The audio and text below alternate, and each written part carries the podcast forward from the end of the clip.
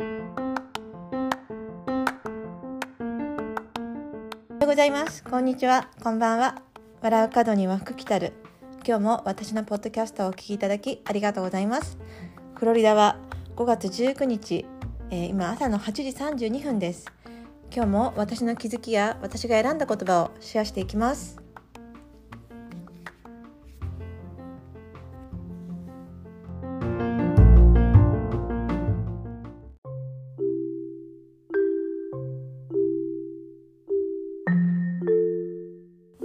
えー、それでは今日も今日も私のあの選んだ言葉からあの始めたいと思います。えーとですね、まあ、選んだ言葉の前にあのなんか最近ね褒めてもらうことが多いんですね。あのすごいねとかこうどうやって時間使ってるのとかどうどんな風に毎日生活しているのとかいつもこうなんか頑張っているねとかってなんか嬉しいあの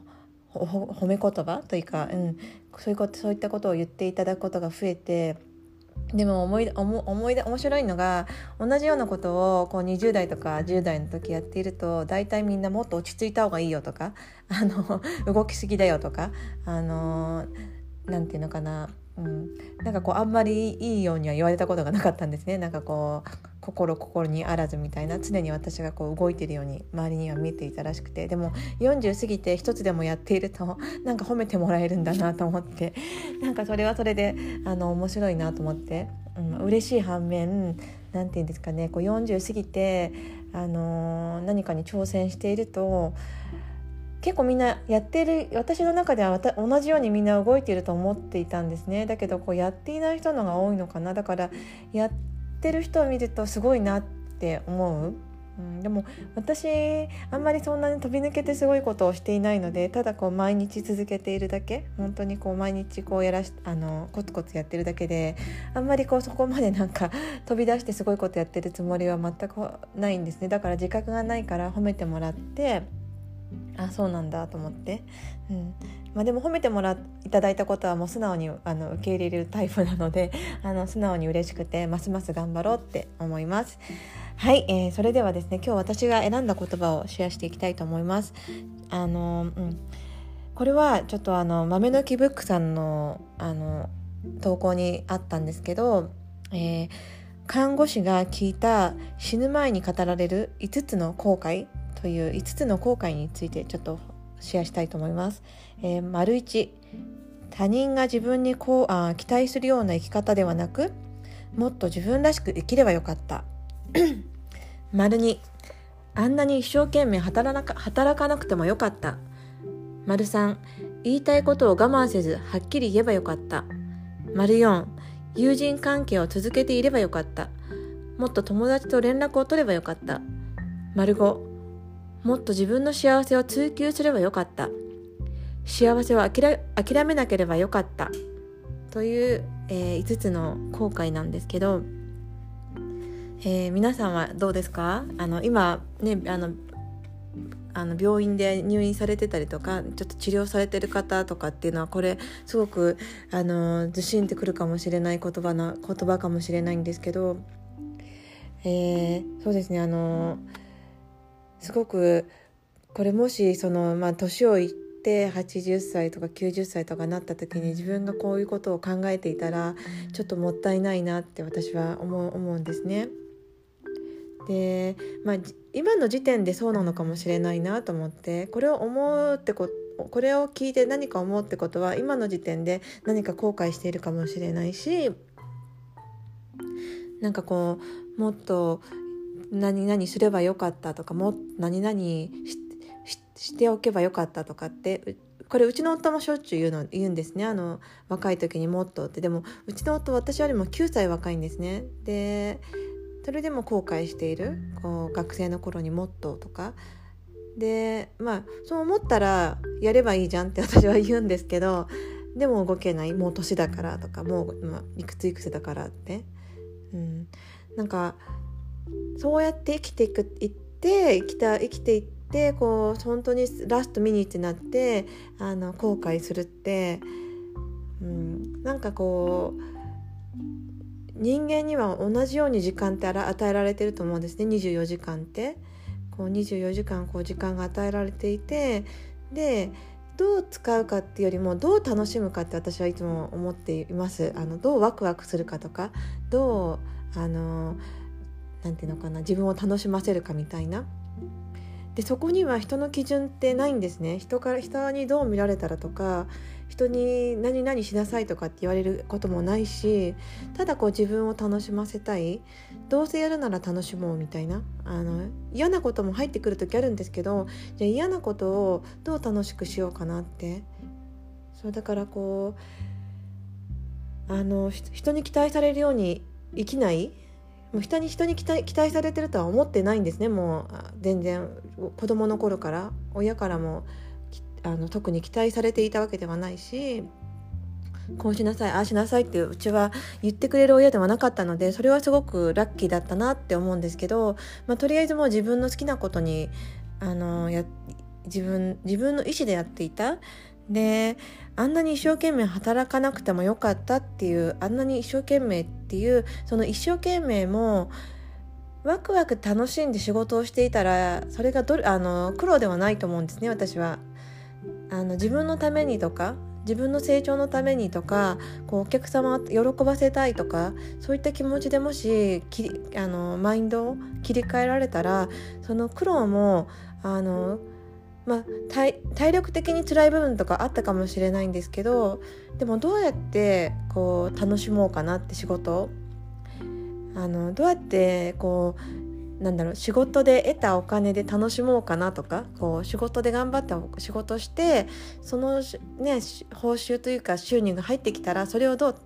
あの楽しもうか。こう海外旅行行ったりとか旅行に行ったりとか友達と遊びに行ったりとかそういったことに使えるお金が入ってくると思ったら結構ワクワクしないですか？こう、うん、であとはそう言いたいことを我慢せずにはっきり言えばよかった。こうなんで我慢しちゃうのかなって、まあ、相手のことを考えてとか自分がこう思われたら嫌だからとかそういったことでこう言えなかった言葉、うん、言えな、まあ、言わなくてもいいことはたくさんあるかもしれないんですけど本心は言った方がいいのかなとも思う。こう自分はこうしたいとかああしたいとかあの人の顔を伺ってお互いに言いたいことが言えない関係でずっと長く一緒にいるよりは私はその時に相手の気持ちを知った方が聞いた方がなんかもっともっといい関係もっと楽しい関係が続けていけるのかなと思って結構私の友達まあ、私もすごくピッキーだったので友達自分の周りには本当に数少ない友達しかいなかったんですけどもう大体言いたいことが言える友達だった。あのお互いに言いたいこと言ってあの別に喧嘩とかも喧嘩とかもなったとしてもすぐに仲直りができる相手のことを考えたらそういう関係が築けていたので、まあ、友達の数は少ないんですけど、まあ、自分が我慢して言わないってことはほとんどなかったかなそういうあの仲がいい友達の中では。うん、でそうですね。でもっと自分の幸せを追求すればよかった。これすごく大事なことかなと思って。その諦めるってどうしてなのかなと思って。幸せを諦めなければよかった。なんで幸せを諦めな諦めなきゃいけないのかなと思って。自分の人生なのに。こう自分に与えられたものなのに。だなんで諦めなきゃいけないのかなと思って。あのー追求すればよかったっていうのも、まあ、自分のことを知るっていうことから入れば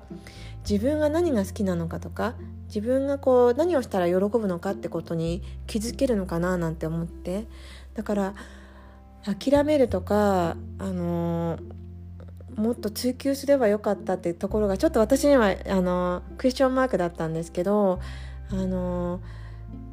うん、今までやっぱりこう思い通りにいかないことはたくさんありました。やっぱりこう自分も挫折をしたし自分も苦しい時あった。だけどそこそんな中でも楽しみって見つけようと思ったら見つけられたのでで今につながっている。あの時にもう諦めて私はこうなんだって決めつけちゃう。そしてそこで動かなくなってしまったらそれが、うん、諦めるってことなのかな、うん、そうそうなっちゃったら誰の人生を生きているのか分からなくなってしまう、うん、そしてこうやって死ぬ直前にこうやってあの後悔しなきゃいけないってとっても悲しいなって思う。で私はあのそうですねあの父が55歳の時に脳梗塞で倒れたんですね。で55歳っていう数が私にはこうもうもっとずっと先だと思っていたんですけどあのあと11年したら私も父と同じ51歳あ55歳になるんですね。ででそれを考えたら、まあ、父はもっともっとやりたいこともたくさんあったと思うし私自身ももしその55歳で自分が倒れるんだって分かっていたらあの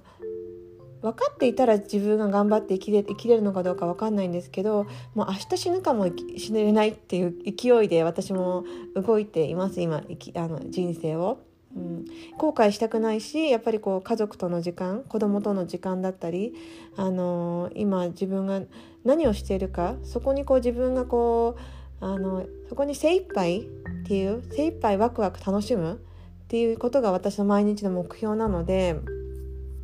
目標というか、うん、それしかないなと思って。こうねあの結局は今しかない。今しか生きていない。で過去とかその未来っていうのはあの今の自分が作り出すものだと思っているし作り出したものこう過去に関しても書き換えることができると思うんですね。あの時辛かったことを今あの時あれがあってよかったなって思える思えるのも今だし。で今が楽しいってことは未来もワクワクしている楽しんでいられると思うのでそういった何て言うのかなこうフォーカスするなら今 で今を楽しませよう。今のこうなんかこうちょっと落ち込んでる自分がもしいたらどうやってね、楽し早くこう楽しい気持ちにさせてあげられるか自分の好きなことって何なんだろうってちょっとそこで考えてみる良い時間なのかなとも思って、うん。まあ、へこむ時もなければ飛び出す時もないと思うのでなんかこう、ね、何十年後にこう自分が病院のベッドの上であの私はなんかそのベッドの上で過ごしたくないのでこう足腰を今鍛えているんですけど、まあ、健康だったりとか気を使うきっかけにもなるしあの、うん、なんかこう考え出したらやれることってまだまだたくさんあるなってでそこにこうそこに楽しみだったりとかワクワクを乗せてあげるとなんか今やってることが輝いてくるのかななんて思って今日はシェアさせていただきました。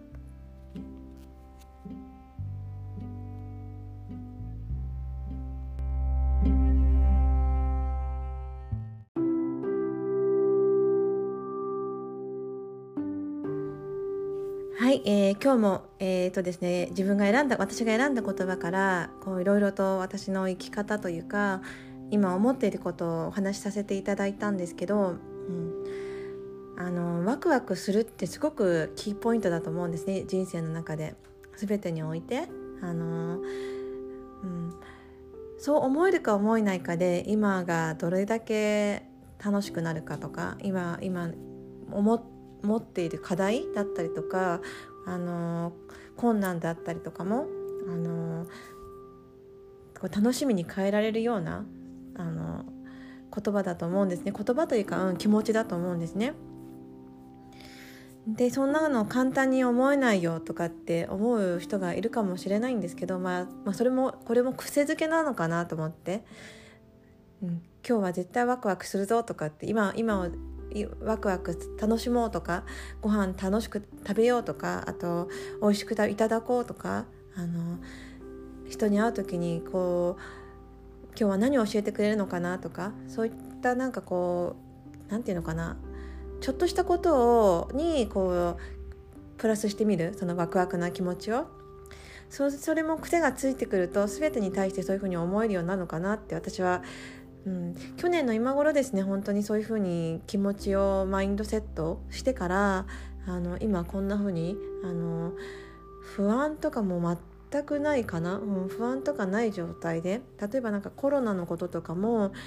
ね、コロナになるのが怖い怖いっていうよりはあのコロナにならない体を作ろうあの免疫アップさせてあのー、なんだろうなそう風邪をひかないとかインフルエンザにならない時と同じようにあの免疫力たくさんつけてで、まあ、なったらなったらなったでその時にその免疫がしっかりと働いてくれるような食生活だったりとか